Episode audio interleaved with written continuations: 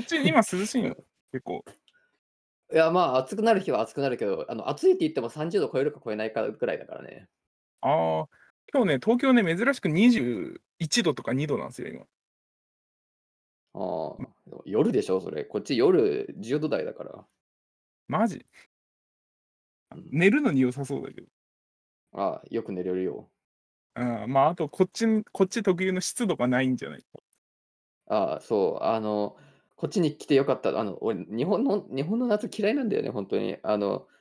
うん。湿度高いし、暑いし、あと俺セミ嫌いなんだよね、うるさいから。まあまあね。ああれのせいで。集中力、さ集中力7割減しませんか？あのね、セミはね、もう慣れたかもしんないけど、前2つは僕も嫌いですね。あいや、の、なくなった7割いやあの、最悪譲歩して暑さの方で、湿度はほんとにあの、耐えられなくて。うん。うん。ちょっと厳しいですよね。うん。あと夏だとえ、なんかね、湿度って僕よくわかさんないけどうん。あ、湿度ってさ、あれどうやって感知してんのかな？ああ、どうやって感知してる？あ、前々から割と気になってたんだけど、だ湿度って要するにさ、しつ湿度80%とかさ、ま、うん。湿度50%っていうのは要するにその、えっと、今気温で最大限抱えられる水蒸気量の半分が水蒸気になってますよって話じゃん。うん。水蒸気って気体じゃん。などうやって感じてんのかな？ああ。っていう。でも湿度を感じてんのかな？湿度感じてんのかな？な、でもムシムシするって言うじゃん。で、実際するじゃん。あれ、ななんなの？あれは何？でもあれはなんかさ、どちらかというとあの、呼吸のしにくさというかさ、ななんつうかな、あの、呼吸のしにくさだったり、あのなんか汗のかき方というか、そういうところから僕らがなんか、そういう風に言ってるだけなのかなって思うんだけど。うーん。え、じゃ、仮にさ、なんか酸素ボンベみたいのつけたらさ、うん。で、あの、気温おんなじで、湿度0%、湿度え、湿度10%、湿度90%の部屋で、こ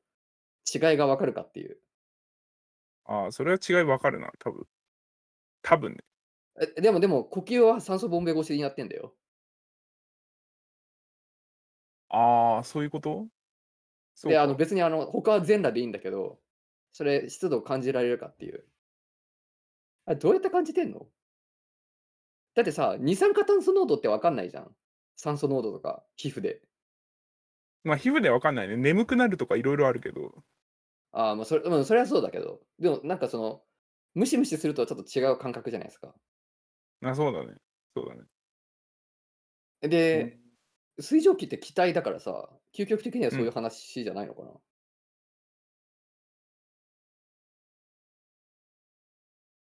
分かんないね。乾燥乾燥かな？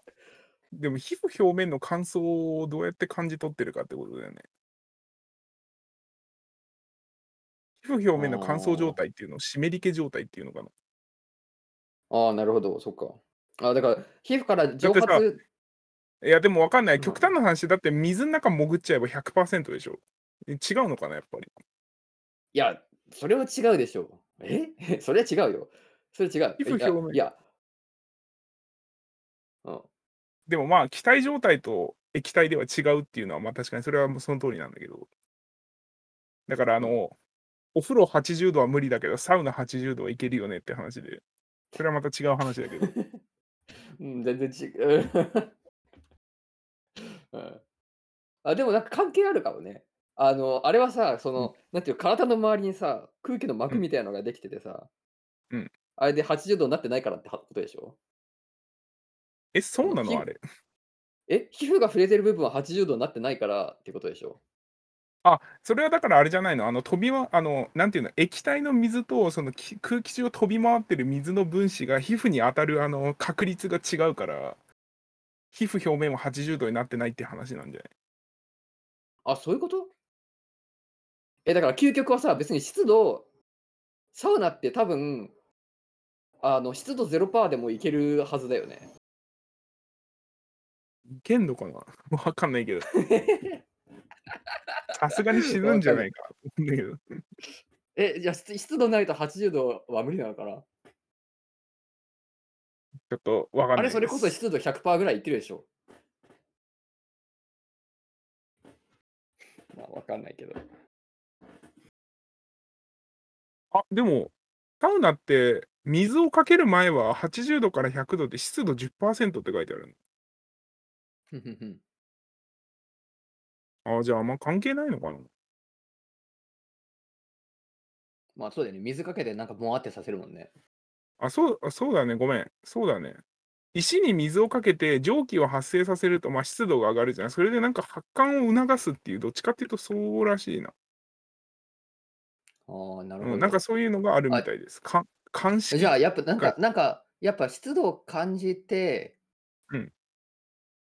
はじゃあ、湿度が上がると発汗が上がるのか？それはそうなんじゃない？多分。乾燥してる時かに汗をかく必要はないし。てか無駄なので。ああ、そっかそっか。あ、じゃあ、だそそういうれが気温感じなのか？うん。うん。そういう感じなのか。はんはんだから東京と仮に同じ気温のところがあったとしても、東京よりも湿度が低かったら、まあ、まだ過ごしやすいんじゃない？多分。うーん。イスタンブールもだいぶ暑かったけどな。いや、イスタンブールでもイスタンブールも湿度高いんじゃないの？海沿いじゃなかったっけ？え？え、違ったっけ？割とカラッカラッとしてた気がするけどな。ほんとに？それこそ俺が俺が俺がちゃんと湿度を感じ取れてるのかっていう問題もあるけど。なんかイスタンブール、海の近くだったイメージなんだけど、違ったっけ？あ、もあんま関係う、ないのかな？ん、全く全くその通りだけど、海の近くだけど。待って。あんま湿度ないんだ。待って、イスタンブール。うん。いや、海の近くですね。いや、海の近くだからって、湿度高いと限らなくね？まあ、多分風の向きとかわかんないけど、あんまりじゃあ湿度は関係ないのかな？On average is the most humid. On average is the least humid. What? かんないな。ええ。湿度湿度うん。わかりまへん。うん。あ、何にまあ、でも湿度が、しあれだよね、湿度がさ、低いっていうことはさあ、じゃ湿度が高いっていうのはさ表面から蒸発しにくいってことじゃん。要するにあの洗濯物が乾かないっていう。湿度が高いってことは表面うん、そうだね、まあ、空気中に空気中のその許容量がないからね、あんまり。そうそうそう。え、つまりは、えっと、蒸発しないから、気化熱をも奪われないから、より熱く感じるってことなのかな？ああ。その可能性あるんじゃない？だから結局感じ取ってるのは、体感温度みたいなものじゃないの？汗はかきまくるけど、その汗がなんか、いい感じに蒸発して蒸くれるわけじゃないから。発して涼しく感じるから、で、実際涼しくなるからさ、そのうん。その、だけど湿度が。高いとだから湿度が高いとそれが蒸発しにくいというか、なんかいつまでもジメジメしてるというか。そう、いつだからいつまでも、えっと、要するに肌付近が熱いままうんう。なん気化熱が奪われないから。なんかサーモメーターみたいにやってみたいよね。あの、同じ温度で違う湿度の、あの、人の周りの肌付近の温度。そ うん。あ、ごめん、なんか変な話になっちゃったな。いや、うん。あの、もう何にせよクソ暑いっていう。うん。だからあのこっちはもう、はい。東京以外のとこに住んだことある？日本で。札幌に住んでましたよ。ああ、そうか。さえ、札幌涼しいんじゃない？札幌涼しかったよ。いや、うん、まあ、東京と比べれば。そうだよね。昔あの、岩手の盛岡ってとこに住んでたことあるんだけどうん。そこも夏はめちゃくちゃすめちゃくちゃ？涼しかったんですよ。別に夜はなんかエアコンも普通にいらないぐらいでうん。全然過ごせたんだけど、で、そん時のことを考えると、盛岡にいた頃は湿度がものすごい低かったんだよね、確か。そんな高くなくて。へえ。へえ。だから、えっと、東京に今でも覚えてんだけど、東京に初めて引っ越してきた時の夜、寝る時の湿度の高さにびっくりして全く寝れなかった記憶が今でも残ってて。うん、だから盛岡に比べると多分東京は湿度がめちゃくちゃ高い。だよね。だから日本国内でも全然違うので、ちょっとうん東京以外のところに行きたいなっていうのはあります。なるほどね。うん、なんか夏場東京で仕事するのは効率がすごい悪い気がする。あの、いやー眠れないわ、なんか暑くてイライラするわ。うんうん、ぜうん、うん、いいことないですね。絶対やばいよね。盛岡か。まあそんな感じで、なんかあんまり、あんまりおもろい近況報告はないんですが、あはいはい。いや、そんな感じまあいいです。ですけど。じゃあ、は始めますか。今回、エビちゃんからかな。前回俺からだあったん、でそ。うかな。じゃあ、ちなみに、あの、ほぼ全く読んでない読んでないと言ってもいいかな。本一応読もうとしたけど、か、あぶ読んで何言ってるかよくわからなかったんで。そうね。ちょっと待ってね。えー えーえっと、紹介する論文は今年の4月30かな？にバイオアーカイブに投稿されて、まだ多分どっかの雑誌に通った感じではなさそうなんだけど、まあそういうプレプリントで、えっと、タイトルが Mitotic Checkpoint Gene Expression is tuned by Coding Sequences っていう、まあ、あの割とシンプルなタイトルになってますと。で、えっと、著者がまあ何人かいるんだけど、このラストオーサーの人が、まあ、あとシルケ・ハウフっていう人で、えっと、今、バージニアテックに、まあ、いる方です。で、えっと、ずっと分裂工房をやってきたような人で、あの染色体の分配周りだとか、えっと、あと今回出てくる、その、えっと、マイトティックチェックポイント周りの、まあ、研究をやってきたような、えっと、人になってますと。で、えっと、うん、じゃあ、内容に入っていくんですけど、今回のこの論文のタイトルのキーワードは2個あって、1つがマイトティックチェックポイント。マイトティックチェックポイントっていうものと、えっと、あとこの Tuned by Coding Syncs って一体何っていう話で、その2つを軸に話をしていこうかなと思います。で、えっと、マイトティックチェックポイントって書いてあるんだけど、多分教科書的にはスピンドルアセンブリーチェックポイントって書かれてることが多いはずで、えっと、日本語で言うと防水体形成チェックポイントっていう、まあそのまんまの訳になります。で、略語としては SAC って書かれるんだけど、これあの英語圏で発音的に、あの、発音的にちょっとあかんっていうので、多分そのままこの、これをそのまま読み方することはあまりなないらしいです。ほ？あかん？なぜだえ、なんかあの、うちのボスが言ってたんだけど、これさ、日本語でそのまま略して読むとサックって読む。うんうん。で、そのサックっていうのが、まあ、あの、意味合い的によろしくないから、なんかあんまりササックって読む人はいないって、僕はあの昔言われました。ほう？でだもあの略語とサいわゆるそのサックっていうのはさ、ええ SUCK のことだよね。あ、そうなんだけど、発音としては同じじゃない？いや、サックとサックって違うじゃん。あの、まあまあ、あの、まあ、あの、僕はあの、同じだから、同じだから、同じだから、あの、かん同じだからあまり言わないようにって僕は言われました、昔。ああまあ、日本人が発音するとそうなってしまうっていうのはまあそうだね。うん。いや、僕もね、あの、発音した時にちょっと違うとは思うんだけど、あ、っていうか違うと思うんだけど、まあ、あの、一応そんなことを言われましたって感じで、あの、防水体形成チ、あの、だからちょっと長いけど、防水体形成チェックポイントって言い続けます。うん、はいなるほど。で、えっとち、なみにあの、まあ SAC って、すっごいどうでもいいけど、あれだよね、スタンドアローンコンプレックスもあの SAC だったよね。っていう、そうだね、あの、まさか触れられると思ってなかったけど、広角機動そうです。はい、はい、すいません。あれ、まあ、あの、この SAC ってやつなんですけど、えっと、まあ、何者なのかっていうと、その、えっと、細胞が分裂するときに、その染色体って分配されるじゃないですか。でその染色体の分化分配が、まあ、正しく行われるために存在してる、まあ、なんか、あの、監視、監視システムみたいなものなんですよ。で、えっと、一応教科書的な説明を、教科書というか、これもまた、あの、セルっていうブックソがつい、あの、教科書の本から持ってきた図なんですけど、あのちょっとおさらいというか、教科書的な話をすると、えっと、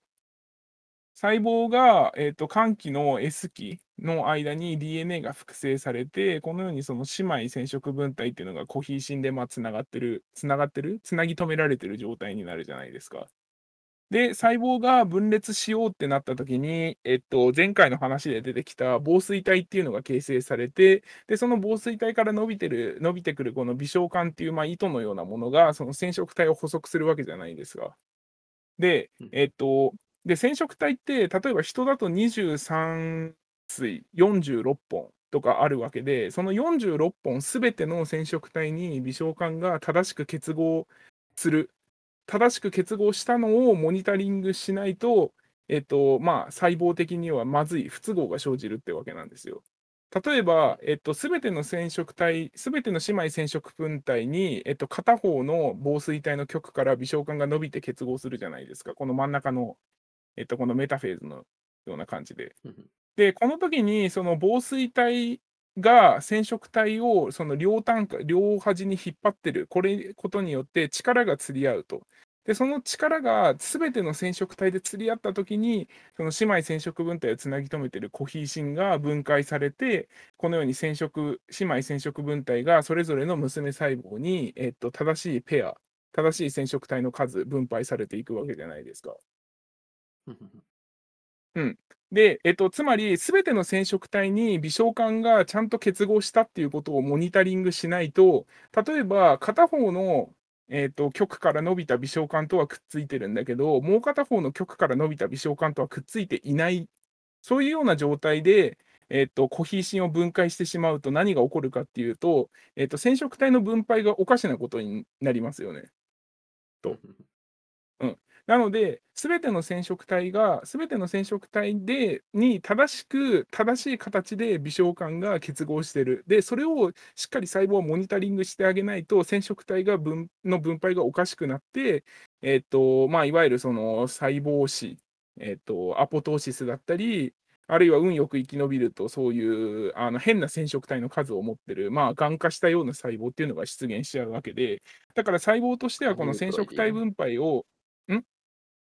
ん？ん？ aneuploidy ね。うん。あ、そう そうそう。うん、そうそそうです。そうそう、そううん。いうあの異数性って日本語とかで言うと思うんだけど、アニューああ、プロイディとかそっていうのが、そう、起こるわけで、なので、ま、細胞としてはこの、えっと、正しくモニタリングするシステムが絶対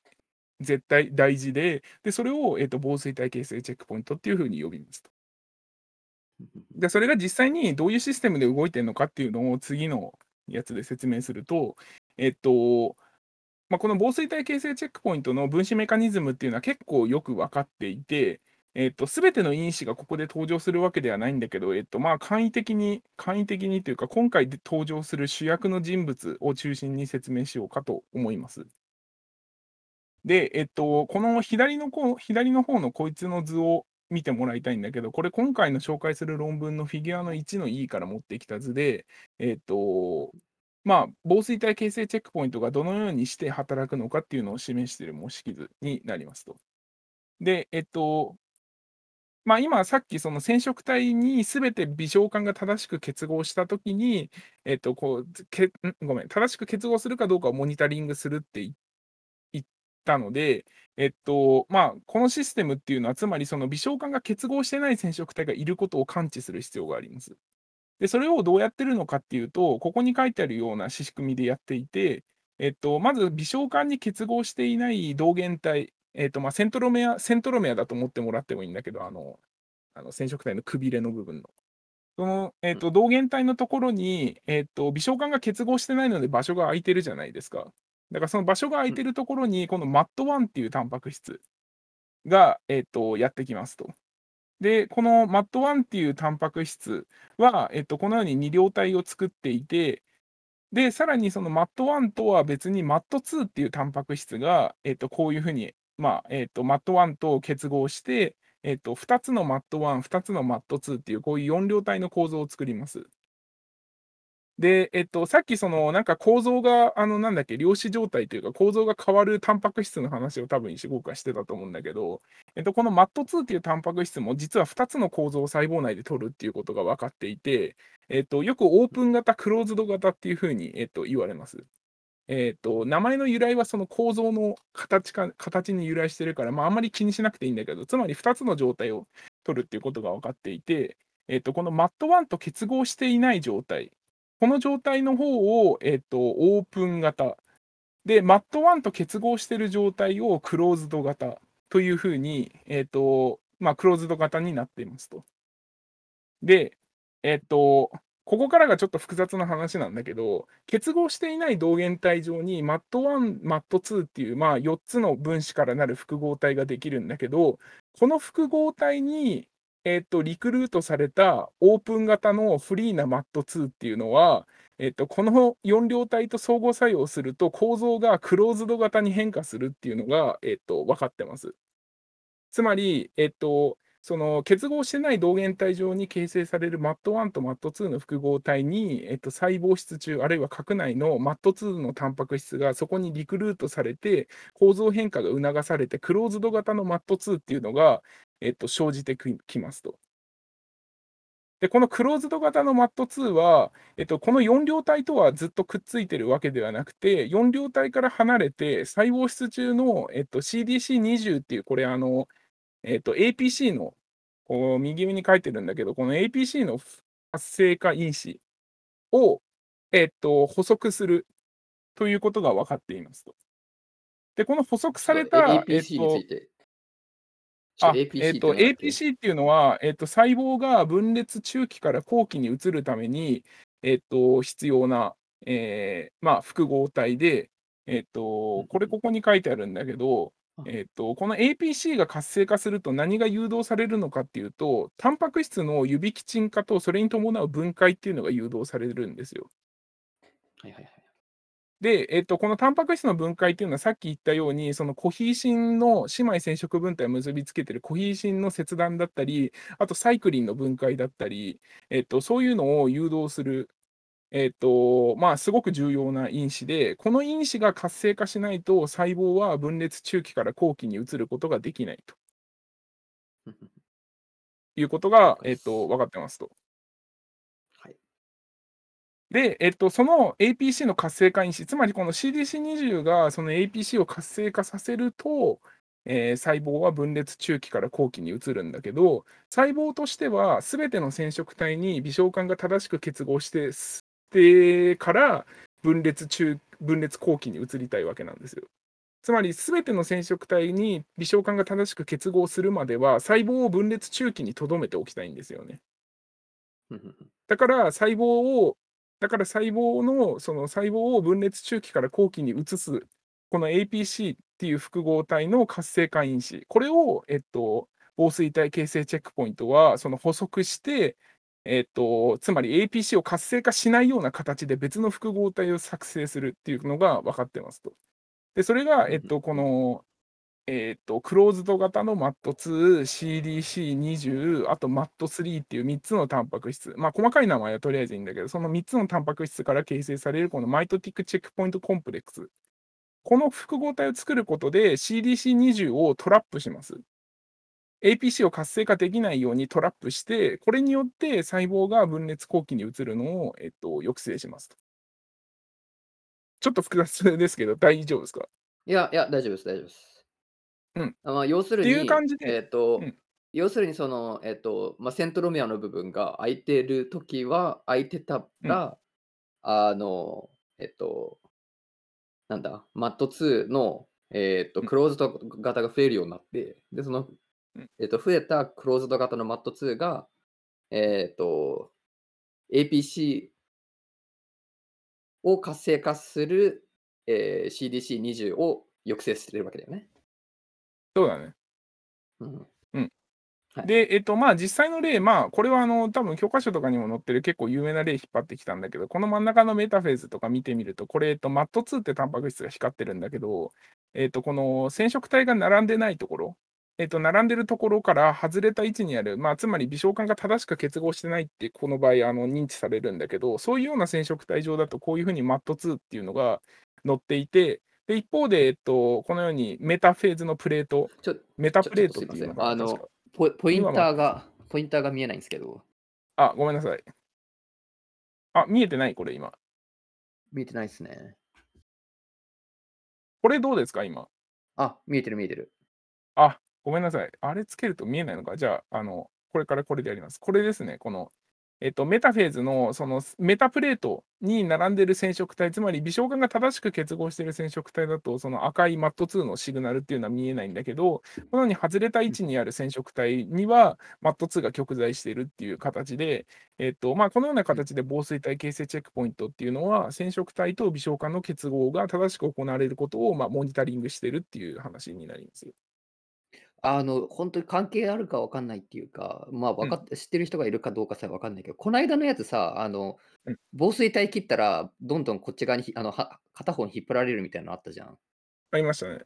はい。え、そういう風なことが起きたら、この、ええ、なんだっけ、マット？この赤は MAT2 なんだっけ？MAT2 だね。ええ、そうやね。だから MAT2 がこういう風になるっていう認識でいいのかな？えっと、あ、でも MAT2 こなは基いだのは本的に染色体は同じ場所に残るのか。えっと、基本的には微小管と染色体の結合状態をモニタリングしてるので、あの、染色体に微小管あ、染色体というか、セントロメアに微小管が結合してる限りは、MAT2 はそこにはやってこないと思う。ああ、そっか、じゃあこないだのは別にくっついてたから、それより後の、ここの今回よりも後のそうだね。こ話なんだね。ないだは、えっと、あれはね、えっと、細胞を分裂中分裂中期までの細胞を集めて実験していなるほどなて、るほど。うん、って感じだね。ここで、はクリアしたこの後なんだね。そうそう。で、この PTK1 細胞、前回の紹介した論文でも出てきたんだけど、あの、染色体の数が少ないっていうような話を多分したと思うんですよ。うん。染色体の数が少ないから、多分、まあ、あの、なんかそういうのが分かりやすかったというかええ、まあ、なんていうのかな、全部結合してるっていうのが分かりやすかったのかなと。まあ、えっと、それはともかく、えっと、このいう感じで、紡錘体形成チェックポイントってこういう分子メカニズムになってるっていうのが、ま、結構よく分かってるんだけど、この図を見ても分かるように、えっと、タンパク質の、なんていうの、タンパク細胞内のタンパク質の濃度だったり、その、えっと、それぞれのタンパク質間の濃度比っていうのがものすごく紡錘体形成チェックポイントは大事なんですよ。うん。どういうことかっていうと、例えば MAT2、さっき言ったように、えっと、細胞質中の MAT2 がクローズド型になって、それが CDC20 を、えっと、抑制する。で、それが MAT3 と複合体を作るっていうのが分かっていたりするんですよ。だから、CDC20 のタンパク質量に対して、MAT2 のタンパク質量がそもそも少なすぎると、紡錘体形成チェックポイントってうまく働かないんすよ。うん。で、同じように MAT3 も少ないと、こういう複合体を作れなくなるので、なんか CDC20 がそれであの、抑制が多分不完全になって、えっと、細胞が分裂後期に移っちゃったりするんですよ。っていう感じで、MAT1、MAT2 とか MAT3 とか CDC20 だとか、ここで紹介したタンパクああ、タンパク質っていうのは、細胞内のその濃度だとか、えっと、なんていうの、そのタンパク質の数っていうのが、割と厳密にコントロールされてないと、このシステムっていうのはうまく働かないんですよ。うん。うん。で、実際にこれまでの、えっと、じゃあ実際に、えっと、論文の方に入っていこうと思うんだけど、えっと、さっきも言ったように、その、今回の論文のラストオーサーのシルケハウフの、えっと、グループは、そういう紡錘体形成チェックポイントの、えっと、ロバストネス、まあ、つまりその細胞間で、あの、つまりものすごく重要な役割を担っているので、その重要な役割を担うシステムっていうのは、まあ、安定的に、えっと、存在してなきゃいけないと。じゃあ、それがどうやって安定的に存在することができるのか、言い換えると、どうやってそのタンパク質の量とか、そのタンパク質間の、なんていうの、その量の比がどうやってコントロールされてるのかっていうところに興味を持って、まあ、そういうような研究をしてきたグループなんですよね。で、えっと、2013年に、まあ、こういうような論文を出していて、Determinants of Robustness in Spindle Assembly Checkpoint Signaling っていう、まあ、論文を出していて、で、この論文で、えっと、この筆者らが言っていたこととしては、えっと、このグラフを見て欲しいんですけど、えっと、はい。これは核内のタンパク質の濃度と、えっと、CV っていうのはこれ細胞間のばらつきですね。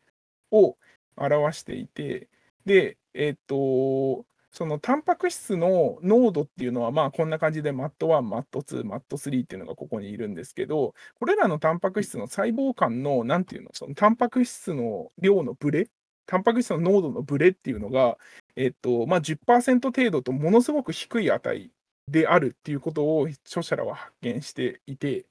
でえっと、これを、え、その定量生物学的な単語を使うと、この細胞間でのそのバリアビリティが低いっていうのをよくあのノイズが低いっていう風に表現するらしいですね。で、このノイズって単語聞いたことありますか？いや、実はですね、あの、僕の PhD プログラムの同期で、エクスプレッションノイズのネットワーク、あの、エクスプレッション、えっと、トランスクリプションネットワークのうん。ノイズの進化の研究してる人いるんすよ。あ、じゃあ、僕より詳しい。ま、たしいやいや、多少はき聞いたことあるっていう。あ一応の、定義としては、遺伝子遺伝子の配。列だとかには違いはないんだけど、細胞間でのそのばらつき生じた生じるばらつき、これをえっと、一応ノイズっていう風に定義されてる。ううん、ん。ま、あの、えっと、ジェノタイプも同じ、環境も同じなのにばらつく部分をノイズとかストカシティシティって呼んでるっていう理ああ、ジェノタイプは同じはそうね、僕も見たけど、そうか、環境も同じか。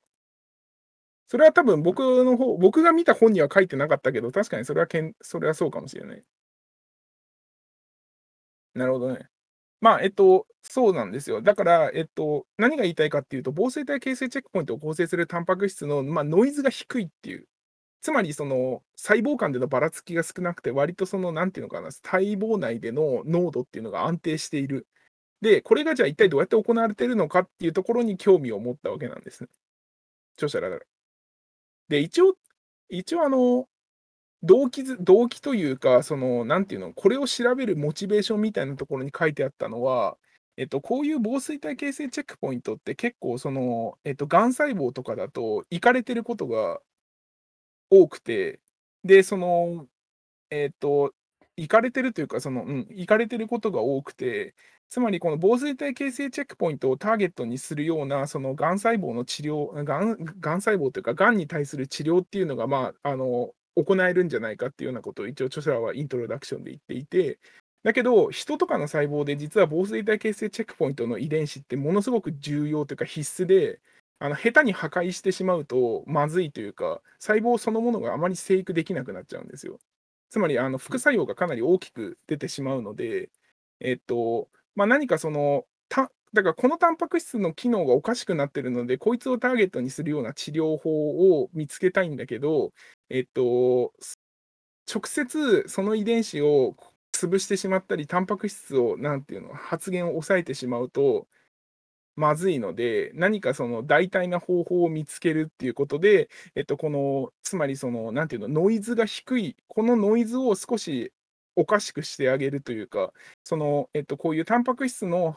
なんていうかな、タンパク質量が安定してる安定して存在している。で、このメカニズムを知ることによって、えっと、なんかどうにかその防水体形成チェックポイントに対してその治療のアプローチができるんじゃないかっていうようなことを、えっと、一応著者らは言ってる。実際にそれが実現可能かは、ま、わかんないです。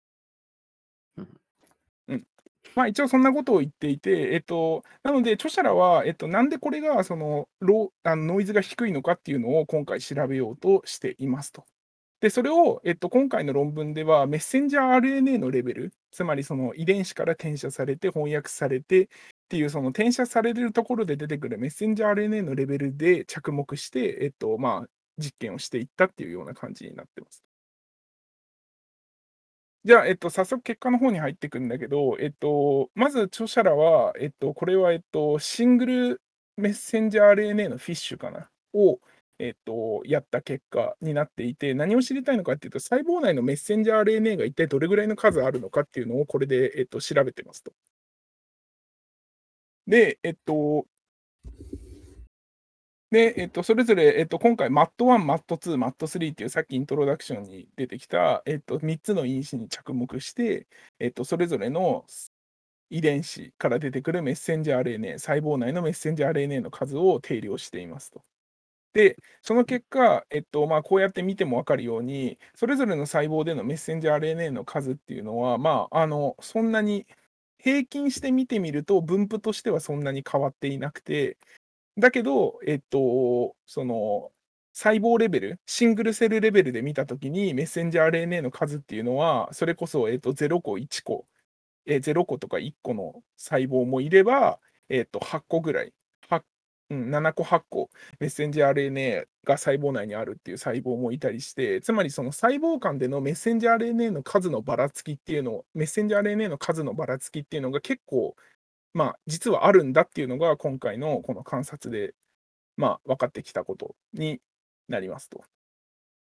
で、えっと、まあ、下の結果は、あの、まあ、サブというか、あの、フィッシュのプローブをどこにつけるかっていう問題なので、とりあえず飛ばそうと思うんだけど、この図で言いたいこととしては、えっと、メッセンジャー RNA の数、タンパク質のその数っていうのは細胞間でのばらつきが低いっていうのが先行研究で分かっていたんだけど、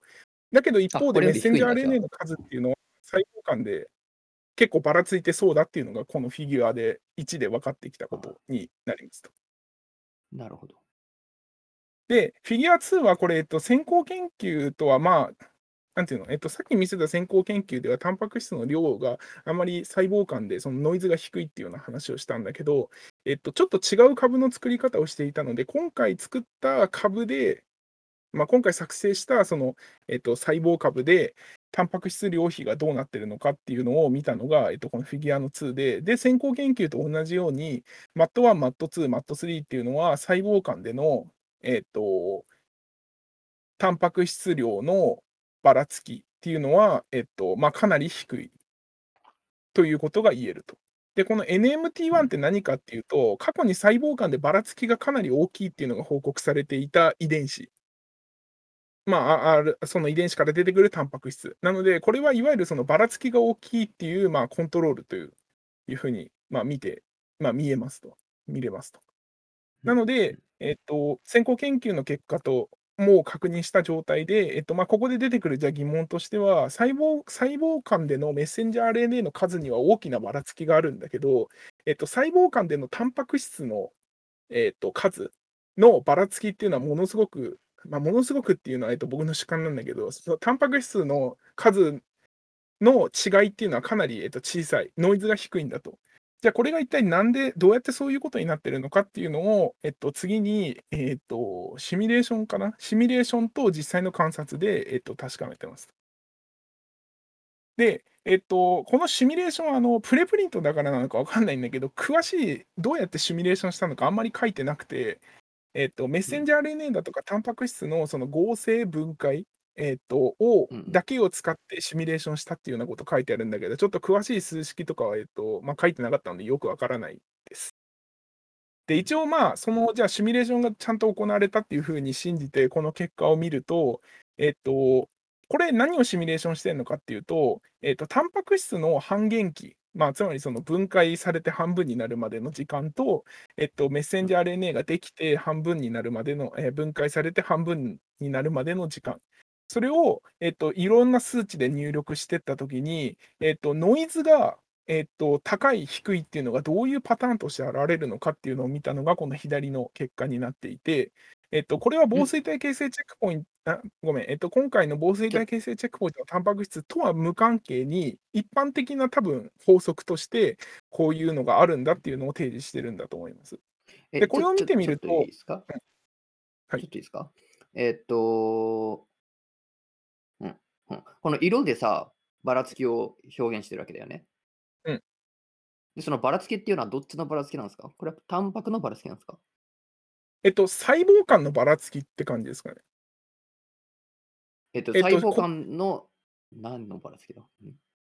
えっと、細胞間の、えっと、タンパクああ、そういうことか。えっと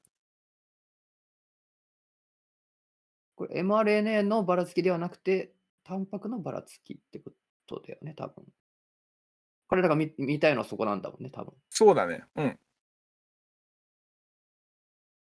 そ。そうだね、てか、そうだと思うんだけど、そうか、ちょちょっと待ってくださいね。PDF 見てみよう。あ、そっか。図が最後に来てるから色々とあれなのか。えっとね、フィギュアはね、2のなんか C とかその辺だったと思います。もし見るなら。あ、かかうん、書いてある。えっとね、C だよね、そう、うん。えっと、レジェンドタンパク質。に predicted coefficient of え、variation of the protein number per cell って書いてあるから、ありがとう。タンパクのえっと、数のば完全らつきだね。に抜けてました。そうですね、タンパク質ですね。ありがとう。うん。で、そのタンパク質のノイズが、ま、どういう風になるのかっていうのを見てみると、えっと、一番ノイズが高かったのが、メッセンジャー RNA の半減期が長くて、タンパク質の半減期がすごくみじま、すごいのか分かんないけど、短い場合。失礼。で、これが、えっと、最もノイズが、ま、高い状態だったと。で、一方で、メッセンジャー RNA の半減期が、まあ、一番短くて、この条件の中で一番短くて、かつタンパク質の半減期が一番長いっていうような状態が、最もその細胞間でのタンパク質量のノイズっていうのが低かったというのが、えっと、このシミュレーションの結果から、まあ、分かってきたことになってます。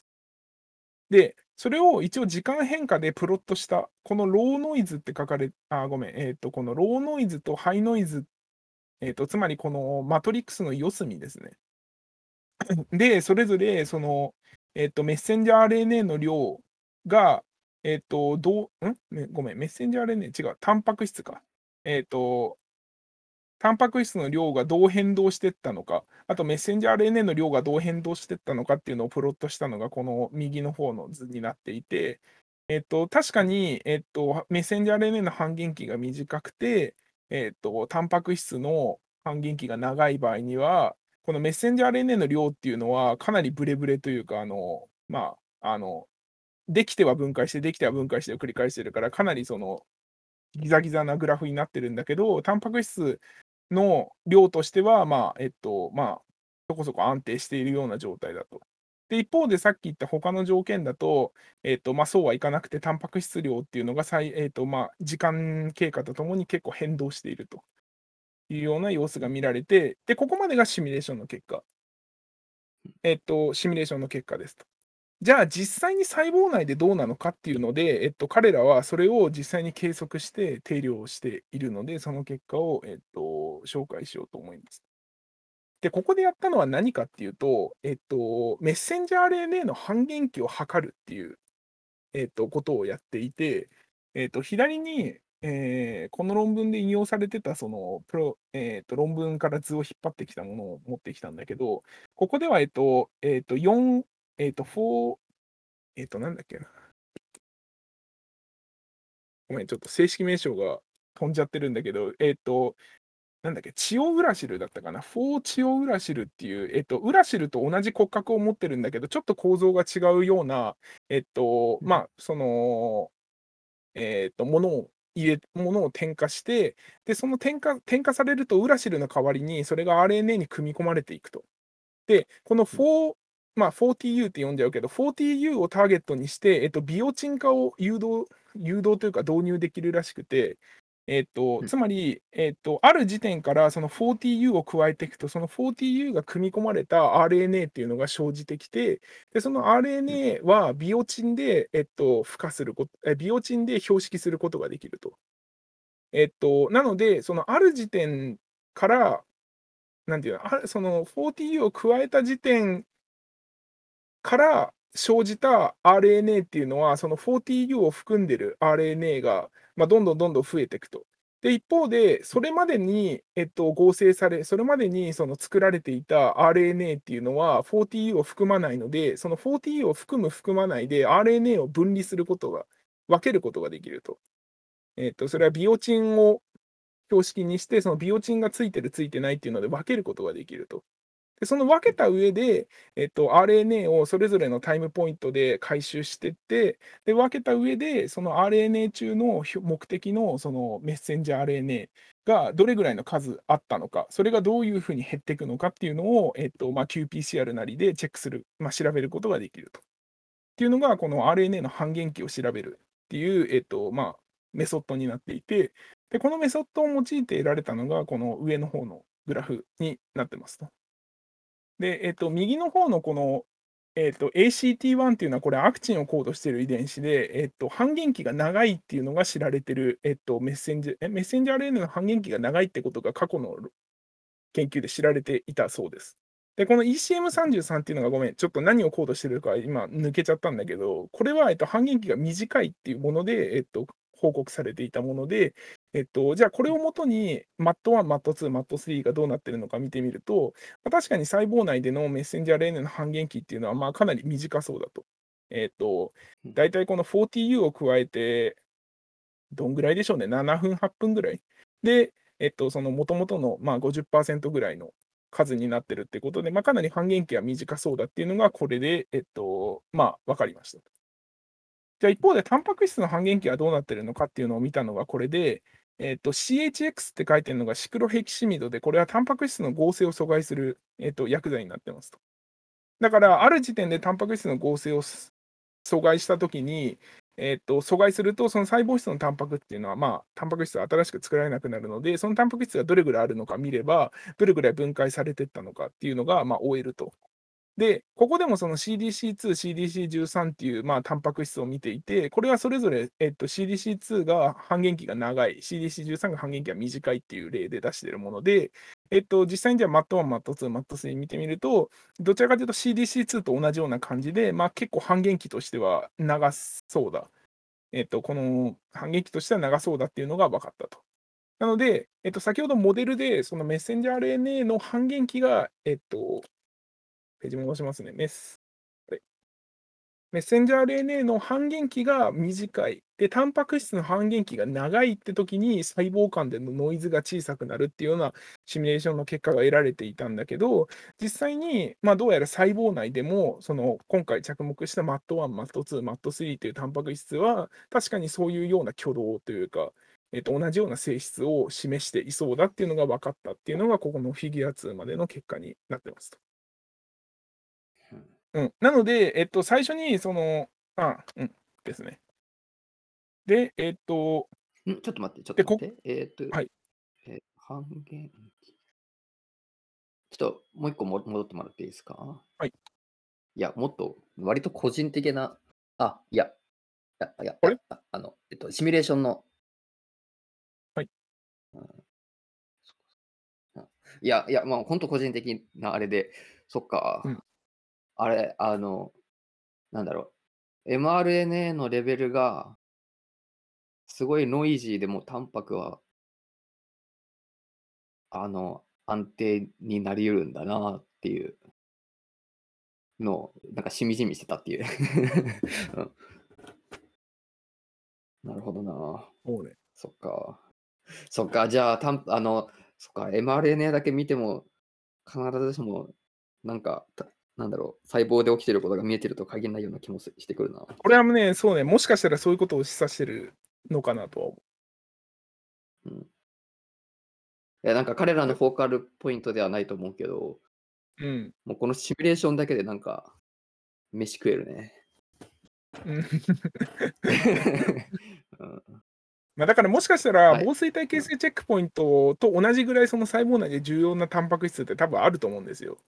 そういうタンパうん。ク質、だからその細胞間でばらつかれると困るようなタンパク質っていうのは、もしかしたら同じような挙動を示してるのかもしれないよ。だけど一方で多分全部が全部こうではないと思うから、だからま、確か逆に言と、そのばらつきが大事っていう場合もありそうだしね。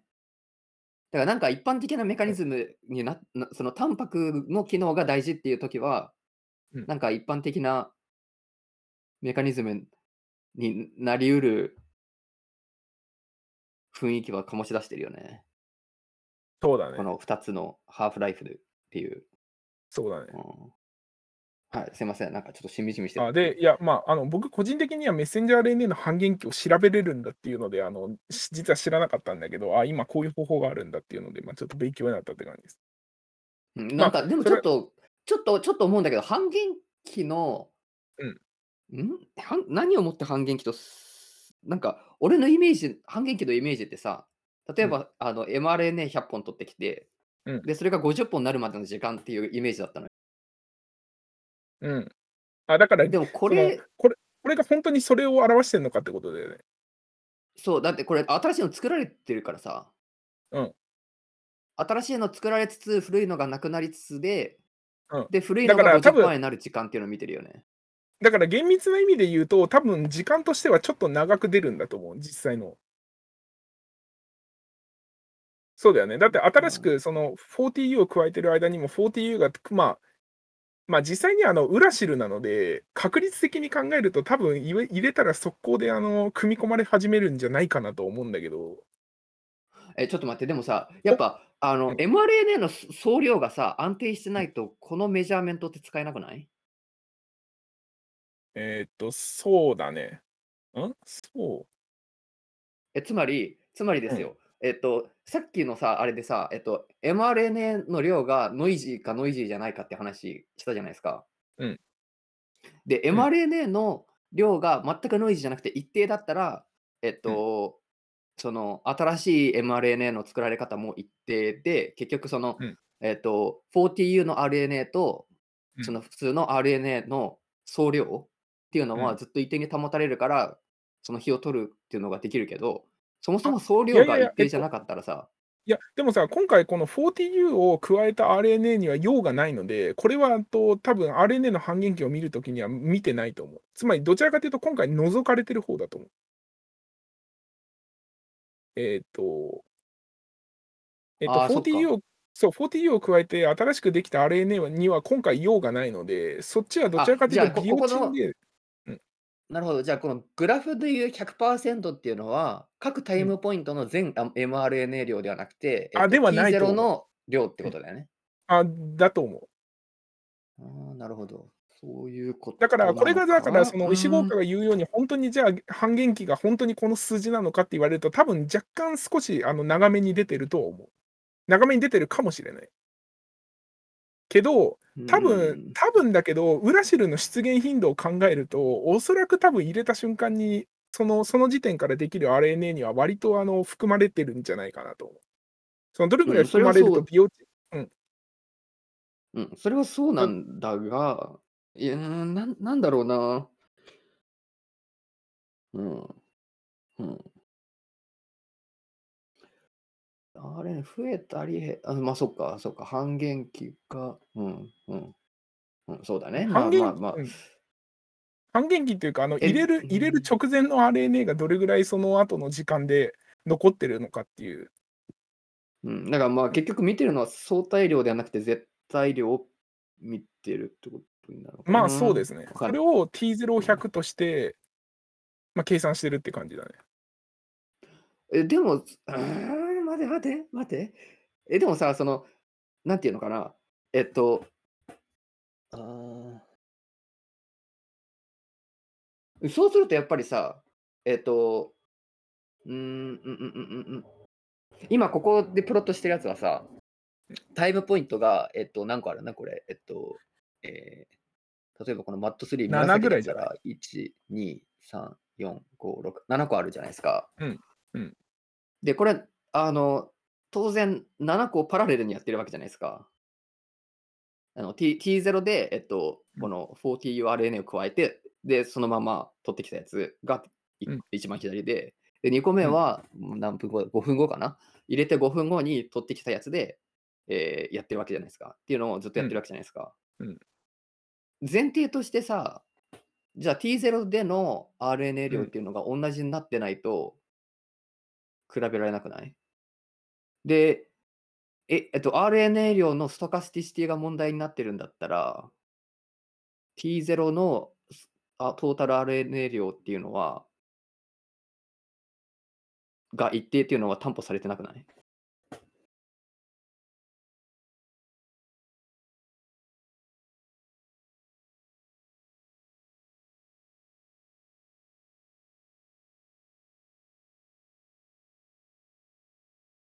例えば最初に5個あったのが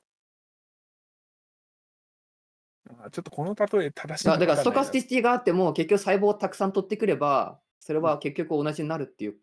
前提なのあの、あれなのか。それだったら、まあ、いいのかな。いや、どうなんだろうな。でも最初の時点で RNA ん。の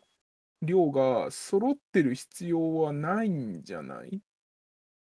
いや、必要あるでしょ。だって、えっと、T0 と T1 の比あ、だから、えっと、T0 に対してパーセンテージうん。を決めてるんだったらうん。えっと、実験1の T0 の RNA 量と、T えっと、T1 で取ってきた時のサンプルが T0 で持ってた RNA 量が同じじゃなかったら、パーセント出せないじゃん。え、でも個別のメッセンジャー個別のメッセンジャー RNA の半減期は多分す変わらない変わらないというか、ぶれないんじゃないかなと思うんだけど。だからえっと、最初に7半減期個あったはぶれない。だ最初に6個あったのが3になるのと、最初に4あったのが2になるのだと同じようなプロット、あのパーセントでパーセントで計算しちゃうと同じようなグラフになると思うんだけど。そうなんだけど、だから要するに同じだから同じ細胞群の T0 と T1 って取ってこれないわけじゃん。ああ、そういうことね。はいはいはい。うん。要するにだからえっと、T0 を測るためにはもう T0 で細胞を殺さなきゃいけないわけじゃないですか。で、ね。そうだ T1 ね。で取ってくるやつは T1 で取ってくるし、T2 で取ってくるやつは T2 で取ってくるから、えっと、えっと、T2 で取ってきたサンプルもうん。が、えっと、時間0で持ってた RNA 量と T0 でサンプルしたあの、うんうんさえっと、細胞が、えっと、その時に持ってたあの RNA 量が同じじゃないとダメだよねっていう。で、それは細胞をたくさん取ってきてるから、鳴らされて同じなのかなっていう前提なのかなっていう。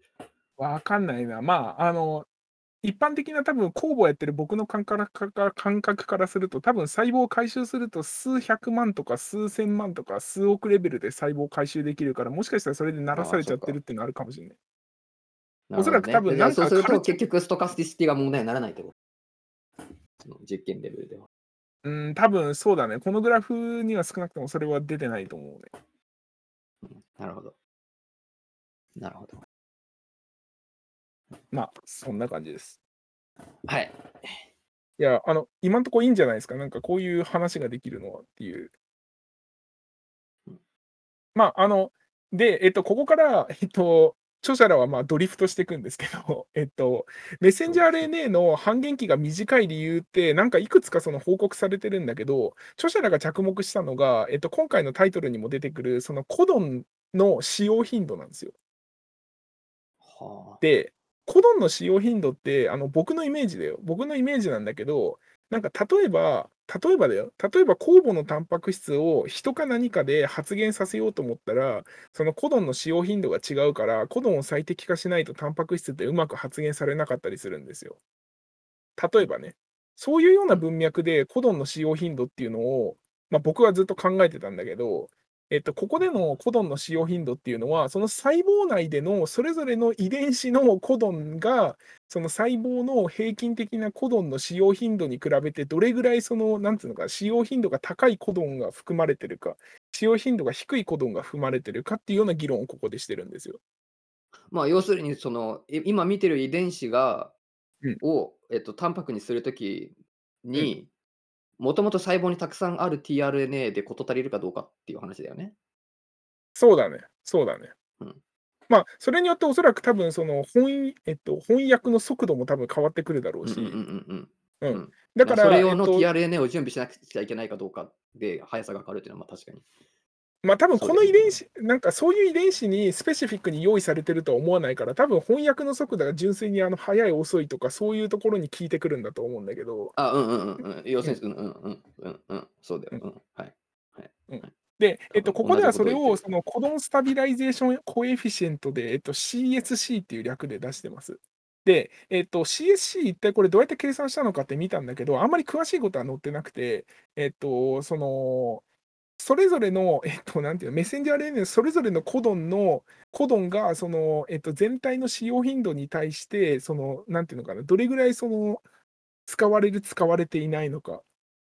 ていう、その数値と、あと、そのメッセンジャー RNA の半減期ってなんかどうやら調べられてるらしくて、その大規模で。で、そのデータ、それの2つの数値の、えっと、その、えっと、ピアソンの相関係数、係数を計算したのがこの CSC っていうやつらしいです。あの、どうやって計算したのかあんまり詳しく書いてなくて、僕は分かんなかったんだけど、まああのうん。うんうんです。ん？えっと、うん。うんだちょっとここがあのどうやって計算したのかがいまいちよくわかんないんですよね、僕は。ああああああちょっと待って、ちょっと待って、ちょっと考えさせてえっとね、この右の文章は論文のまとめそから引っ張ってきて、これ以上のことが書いてなかったです。うんうんうん。で、でこれを見てえも、具体的にどう計算したのか、僕はあまりピンとこなかったんですよね。うん、だって、あの、左の図でさ、うん。1つのデータポイントは1遺伝子になってるわけだよね。うん、そうですね。で、X 軸がこの CSC っていう値になっうん。ててうん。で、それが、えっと、そのコリレーションの、あの、係数になってるわけだよね。コリエーションの係数だね。で、コリレーションの係数が1遺伝子に1個ついてるってどういうことだ？あ、えっと、CSCG っな。ていうのは、これは1つの遺伝子に対してえっと、なんていうのかな、だからその MAT1 例えば MAT1 っていうメッセンジャー RNA があるとするじゃないですか。で、ま、簡易的うん。にあのコドンが3つま、コドンが3 つしかないとするじゃないですか。それぞれのコうん。ドンに対して、その、えっとえっと、なんつうのかな。ん？コドンが3つっていうのは、つまり、うん。えっと、え、コドンが3つっていうのは、あと 9- 9ニュークレオタイドのあ、そうそう。ま、コーディングリードって仮にねことね。うん。仮にね。仮ね、はいはい。仮ね、で、はい。その3つのコドンの、えっと、使用頻度と、えっと、そのメッセンジャー RNA そのもの、だからその9ヌクレオタイああ、そドのういうことか。メッセンジャー RNA のそういうことか。はいはいはいはい。半減期。はいはいはい。うん。で、これのはいはいはい。ピアソンの相関係数って書いてあって、僕はちょっとあの、どう計算したのかあんまりよくわかんないす、これ。なるほど。うん、多分、かん多分だけ？ど、うん。えっと、多分だけど、えっとその、うーん、各遺伝子について20データポイントあるんじゃないの？その、いその、で、遺伝ポイントはえっと、1つのコドンになってるっていう。ああ、違う、えっと、64データポイントか。ああ、分かった。そういうこと？で、横軸が横軸がはいはいはい。この遺伝子内での、えっと、このコドンの使用頻度、縦軸が、えっと、ゲノム全体なのかな、多分。ああ、そういうこと？え、でもこれとこれとメッセンジャー RNA の半減期の？ああ、違う違う、縦軸が、M えっと、mRNA の半ん？けいや、でもおかしいな。遺伝子かん？うん、ちょっと待ってよ。おかしいな。だって1つの遺伝子に複数の半減期うん。をあてあてがうことってできないじゃん。どういうどういうことだ？いや、だから、それぞれのコドンの使用頻度は違うと思うんだけど、その、なんつうの、それぞれのコドンと付き合わせるメッセンジャー RNA の半減期は1つしかないはずじゃん。そうそう、そうだよね。だからどうん。うどういうことだ？な、これのピアソンのうん。相関係数を求めたって書いてあって、ななんだろうなっていう。うああ、ん。ちょっと、そう。いや、だから、えっと、この、だから、CSC っていう数値がどうやま、どういうものなのか、ちょっと僕はあんまり詳しく把握できてないので、ちょっとそこはあれなんだけど、えっと、はいはいはい。一応筆者が言ってることをそのまま伝えると、ま、CSC っていう値が結構低い、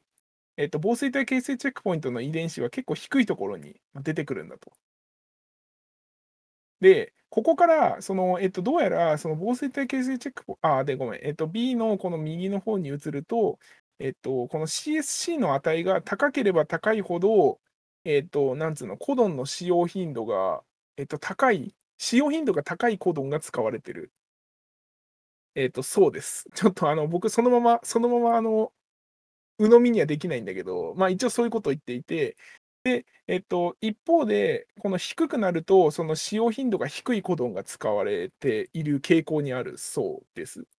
で、今回着目した MAT1、MAT2、MAT3 っていうのを見てみると、MAT1 は、まあ、ちょっと高い位置に出ているんだけど、MAT2、MAT3 に関しては結構低い位置に、まあ、出ていると。で、ここから著者らは、えっと、この MAT2、MAT3 っていうのは、コドンの使用頻度使用頻度が低いコドンが、えっと、多く使われてる傾向にあるっていうことが言えそうだっていうことを、えっと、著者らは言っていると。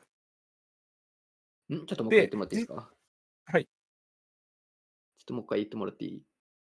あ、えっと、MAT2 と MAT3 は、コドンの使用ひ使用頻度が低いコドンが多く使われてる傾向にある。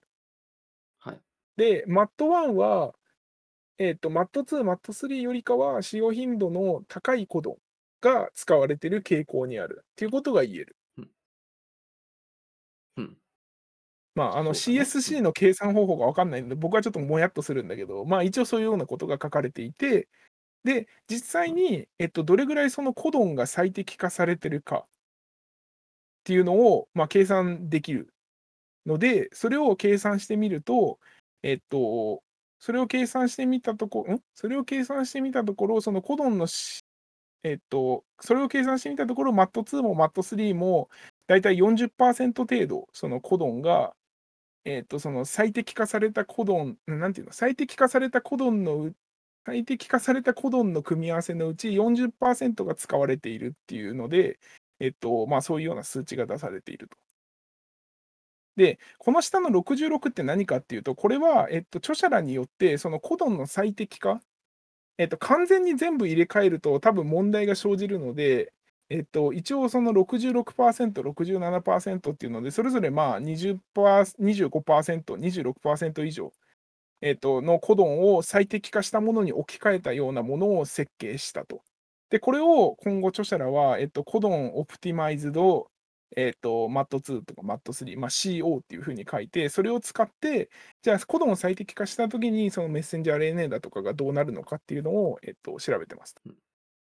で、で、それが改変したやつは改うん、変したやつは使用よりあの、ワイルドタイプよりも使用頻度の高いコドンを多く含ませたってことだよね。と、うん、アミで、ノ酸は書い。仮説としては、それによっうんて、えっと、RNA、mRNA の mRNA の、えっと、半減期が変わってで、うん。それによって、えっと、タンパクの、えっと、ストカスティシティが変わってくるんじゃないかっていう話だよね。まあ、そういうような話だね。うん。はいはいはい。で、実際に見てみると、えっと、これは、えっと、これなんだっけ？えっと、あ、これフィッシュか。えっと、だからメッセンジャー RNA の数を見ていて、で、えっと、これなんだ？えっと、ちょっと待ってね。あ、えっと、この左の論文は、えっと、2016年に出た論文で、えっと、なんかそのメッセンジャー RNA のコドンが最適化されてる、されてないによって、その RNA ヘリケースによるその分解の速度が変わってくるっていうようなことを言ってる論文が、まあ、るそうで、えっと、この論文で主張されていることとしては、この DEAD-box protein っていう RNA ヘリケースの DHH1、これ、えっと、出芽酵母のタンパク質なんだけど、DHH1 っていうタンパク質が、コドンが最適化されてないメッセンジャー RNA、えっと、リボソームがなんていうのが停滞してるメッセンジャー RNA により多く集まってきて、このメッセンジャー RNA を不安定化させるっていうようなことが、まあ、報告されてたんですよ。らしいです。で、えっと、それの一応分裂酵母のホモログとしては、ステステ13、ステ、えっと、13っていう遺伝子が、あ、タンパク質があって、で、えっと、今回そのコドンを最適化したので、じゃあそのコドンの最適化するしないっていうのが、この先行研究の減少と関連あるのかっていうのを、えっと、ステ13の、えっと、遺伝子破壊株を使って、えっと、まあ、実験してみているというのが、一応このステ13のデリーションっていうところです。で、えっと、見ていくと、MAT2 と MAT3、それぞれ、えっと、これ野生型って書いてあるのが最適化されてないもの。で、うんそれに比べると、このおコドンオプティマイズしたものだったり、ステ13のデリーションだったりをしたものっていうのは、えっと、そのピークっていうのが少し、まあ、若干なんだけど、右の方にシフトしていて、えっと、み右の方にシフトしていると。つまり細胞内のメッセンジャー RNA の量っていうのが、えっと、コドンを最適化することによって増加したっていうのが、えっと、これで見て取れることになります半減期が増えたっていうことじゃないの？これは。えっとね、半減。期はこの下の方で見てるんで、上の方はこれ細胞内のメッセンジャー RNA の量だけです。あ、なるほど。はいはい。うん。で、半減期に関しては、ステ13のデリーションとプラスで両方見ていて、えっと、これコドンを最適化してないやつと比較してないのがちょっと気になったりするんですけど、まあ、それはいいとして、えっと、そのコドンを最ん適化したしてもので、ないやつはその、さっきの図でやってるっていうことではなくて、えっと、さっきの図でやってるんだけど、なんか僕的には並べた方が分かりやすいんだけどあ、なま、そうだよね。思いつつ、うん。うん。うん。まあ、まあ、えっと、一応ここでは出てないんだけど、さっきと同じような実験系で見ていて、で、えっと、確かにそのステ13、えっと、つまりそのメッセンえっと、最適化されてないメッセンジャー RNA をより分解しやすくさせるような遺伝子やタンパク質を結出したような細胞株では、えっと、メッセンジャー RNA、MAT2 のメッセンジャー RNA の半減期っていうのは確かに上がっていると。うん、うん、うん、うん、うん。うん。ので、えっと、その最適化することによって、まあ、半減期が、えっと、長くなったということが、この結果から言えると。で、MAT3 に関しても、まあ、ほぼ同様、同じような結果が得られていると。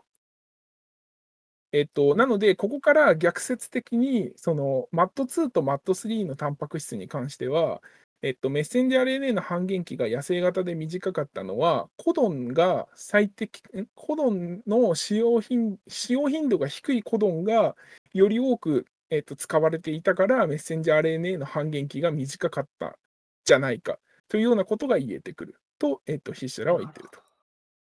なるほど。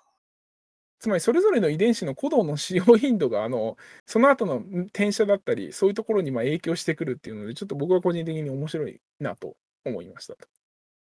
まあ、で、えっと、じゃあ次うん。なんですけど、えあ、次？うん。えっと、これは何を見てるんだっけ？えっと、あ、で、さっきは RNA を見てたので、今度はタンパク質量でじゃあ実際どういう変化があるのかっていうのを見ていて、この CO って書いてるのが、えっと、コドンオプティマイズで、コドン最適化したものです。で、えっはい。と、まあ、この一番左のウエスタンブロットを見てもらうと、CDC2 はこれコントロールす。えっと、コントロールで、MAT2 と MAT3 見てみると、えっと、このひ1列目と2列目ですね、比べるのは。で、えっと、比。べてみると確かに MAT3 っていうのは MAT3 とか MAT2 っていうのはコドン最適化するとタンパク質量がなんか野生型よりもどうやら増えてそうだっていうのが、えっと、分かっていて、実際にその下の観察の結果とか見てみても、まあ、ちょっとすごく分かりづらいんだけど、タンパク質としてはなんかあの野生型よりかはちょっと増えてそうだっていうのが、まあ、えっと、見えますと。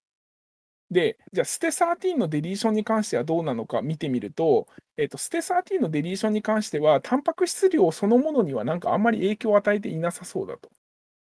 えっと、つまりステ13をデリーションして、その、なんだっけ、RNA の半えっと、なんだっけな、ちょっとごめんなさい。そう、ステ13をデリーションしても、このステ13っていうのは RNA のその分解速度だとかに関わってくるので、コドンを最適化してしまえば、えっと、あんまりその、それが関係なくなってくるというか、えっ。と。っていうのが、えっと、このデータで言えることで、で、一方でコドンを最適化するとこんな感じでタンパク質っていうのが、その野生型よりも、まあ、細胞内に多く存在しているっていうような状況が得られたと。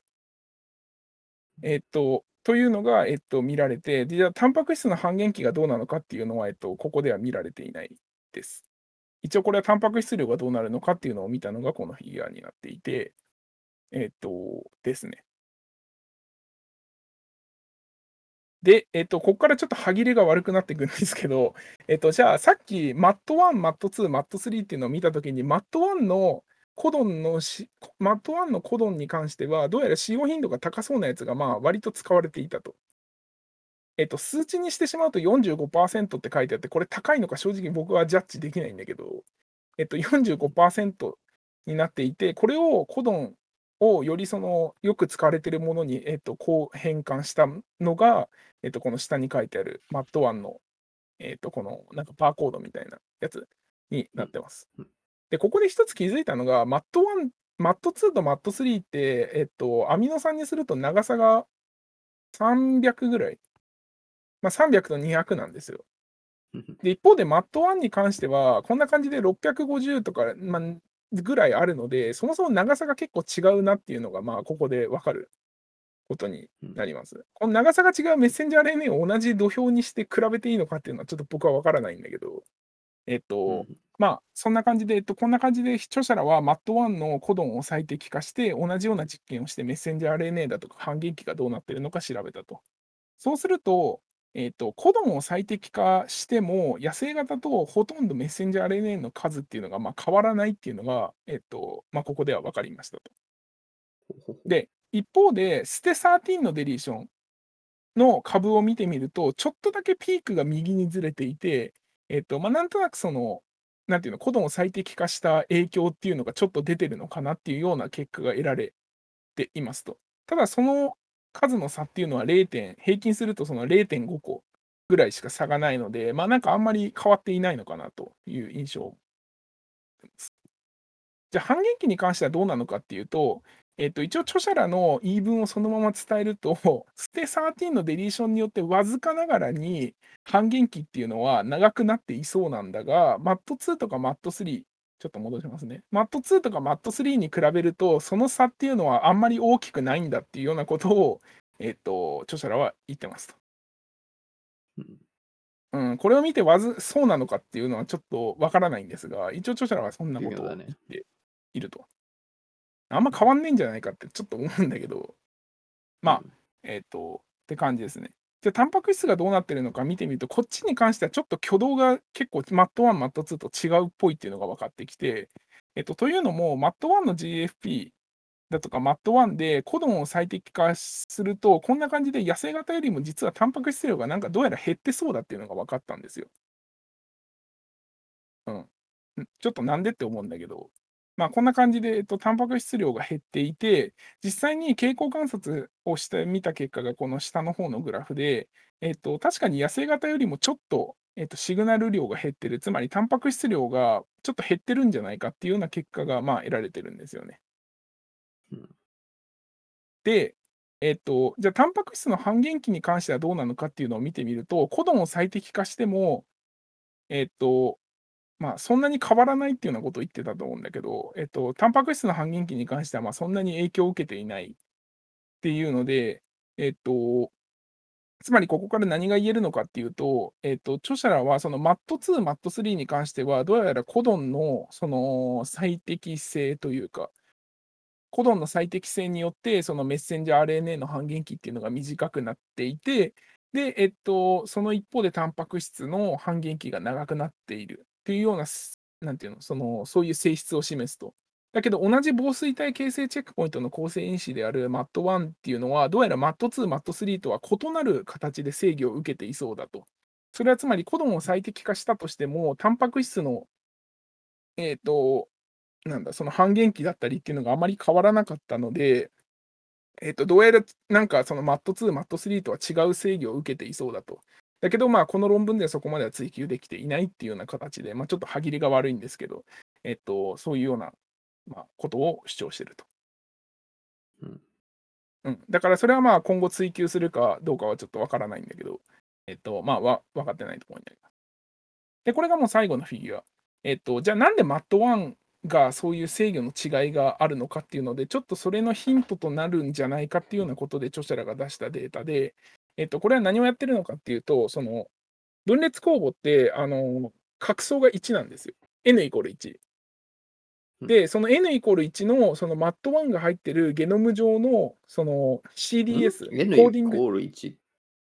あ、ごめんなさい。えっと、1n、1n です。n イコール1 じゃねえわ。えっと、1n イコール3です。うん。で、えっと、その MAT1 がコードされている遺伝子の、えっと、すぐ下流になんていうの、CDS とそのターミネーターの間に GFP を挿入したものを、えっと、コーディングシークエンスを丸ごとスポッて抜いて、そこに GFP を挿入した株、えっと、あとは MAT1 ってところに、その、えっと、これ覚えてるかわかんないんだけど、あの、細胞ごとのノイズが、ノイズがかなりでかくなるって知られていた、えっと、NMT1 っていうタンパク質をコードしている遺伝子に GFP をつけたもの。あとは MAT1 の、えっと、N マッタン、66ベースペアとか100、あ、N マッタンっていうと違うな。5プライム側の66ベースペアとか108ベースペアだけ、えっと、スポってそこに挿入して GFP をつけたもの。っ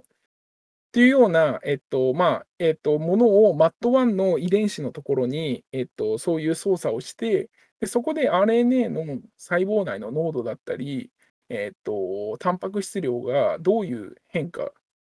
が見られるのかっていうのを見ていて、で、えっと、結果を順に言っていくと、えっと、まあ、MAT1 の GFP 発現させると、核内で働くタンパク質なんで、こんな感じで、まあ、核内に見えるんですよ。えっと、この左上のやつとかは、これ多分分裂を、え染色体の分配が終えて核が2個になってるような細胞なんだけど、えっと、まあ、こんな感じで細胞内、核内にいますと。で、一方で MAT1 を破壊して GFP を発現させると、これ面白いと思ったんだけど、えっと、プロモーターとかターミネーターそのまま残ってるんだけど、えっと、RNA としてはあのかなり量がめちゃめちゃ減少していて、10%か20%ぐらいしか発現されなくなっていると。で、えっと、一方で、その GFP の、なんていうの、GFP の N 末端側に MAT1 の本来あったその5プライム側の、えっと、66ベースペアとか108ベースペアだけつけてあげたものを発現させてあげると、なんかそのえっと、マット1フルレングスほどではないけど、50%程度、その RNA としては出てくると。で、えっと、そこに、えっと、違う遺伝子、MAT1 と違う、MAT1 とは別の違う遺伝子に GFP を挿入したものを挿入して発現させると、えっとまあ、フルレングスよりも少ないながらも、タンパク質としては、えっとまあ、フルレングスと同じぐらい発現して、えっと、細胞内にあると。つまり、ここから言えることとしては、えっと、MAT1 のプロモーターとかターミネーターは、まあ、いじってないんだけど、その間にあるコーディングシークエンス、これを、えっと、操作することによって、RNA の量だったり、えっと、その後のタンパク質の濃度だったりに、どうやら影響が出そうだと。で、うんこれがもしかしたら、その MAT1 の、だから MAT1 の、その、なんていうの、その発言のシステムというか、その発言の制御だとか、そういうところに、まあ、もしかしたら関係あるんじゃないかっていうので出してるのが、この最後のフィギュアの7になってます。つまり、プロモーター、ターミネーターはいじってない。で、真ん中のコーディングシークエンス、これが変化することによって、どうやら RNA の、まあ、濃度だったり、その後のタンパク質の濃度だったりに影響が、まあ、結構出ているっていうのが、このフィギュアの7、最後で言ってることになりますうん。はい。えっと、はなので、後半ちょっと歯切れが悪いかったんですが、一応紹介したいい。そうだね、5以ところとしては降ね。こんな感じで、でも、えっとまマット2僕としては周りは、はい、はい、うんすみません。はい。あ僕としては結構面白いなと思ったのが、この、えっと、えっと、その遺伝子そのものの そのコドンの使用頻度によって、その細胞内でのタンパク質の挙動というか、そういうのが、えっと、なんていうのかな、ちゃんと制御されていいそうだっていうのが、なんとなくこれの論文で示されていて、それが個人的には、今まであんまりか、まあ、正直あんまり考えたことがなかったので、結構面白いなと思ったっていうのが、まあ、今回紹介したかった、えっと、動機の一つ。うん、面白いなります。えっと、要するに、あれだよね。なんで全部最適化されてないのかっていうと、それがどういうふうに使われてるかっていうか、どういうレベルで安定させたいか、あるいはストカスティシティを持たせたいかによに関わってそうだっていうことだよね。うん。うん。そうです。でもそう考えるとさ、じゃあ、なんだろう、ノンコーディング RNA の,、うん。あの発言のストカスティシティのレギュレーションとかとは全く別のメカニズムにななるってことだよね。だから同じ RNA でも、それがタンパクになるかならないかで、うん。その、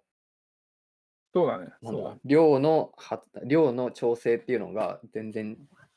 そうだね。私、ノンコーディング RNA として働くんだったら、半減期が異常に短かったら、それはそれで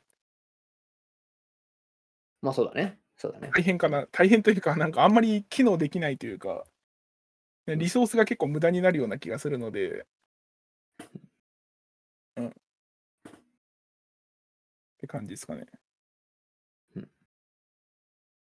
あの、以上です。多分あの、あんまり読まなさそう、読まなさそうかなって思うところでいや、全く選んだんですけど読まないね。どうですか全く読まないし、全く読めないね。いや、面白かったわ。うん、以上です。ありがとうございます。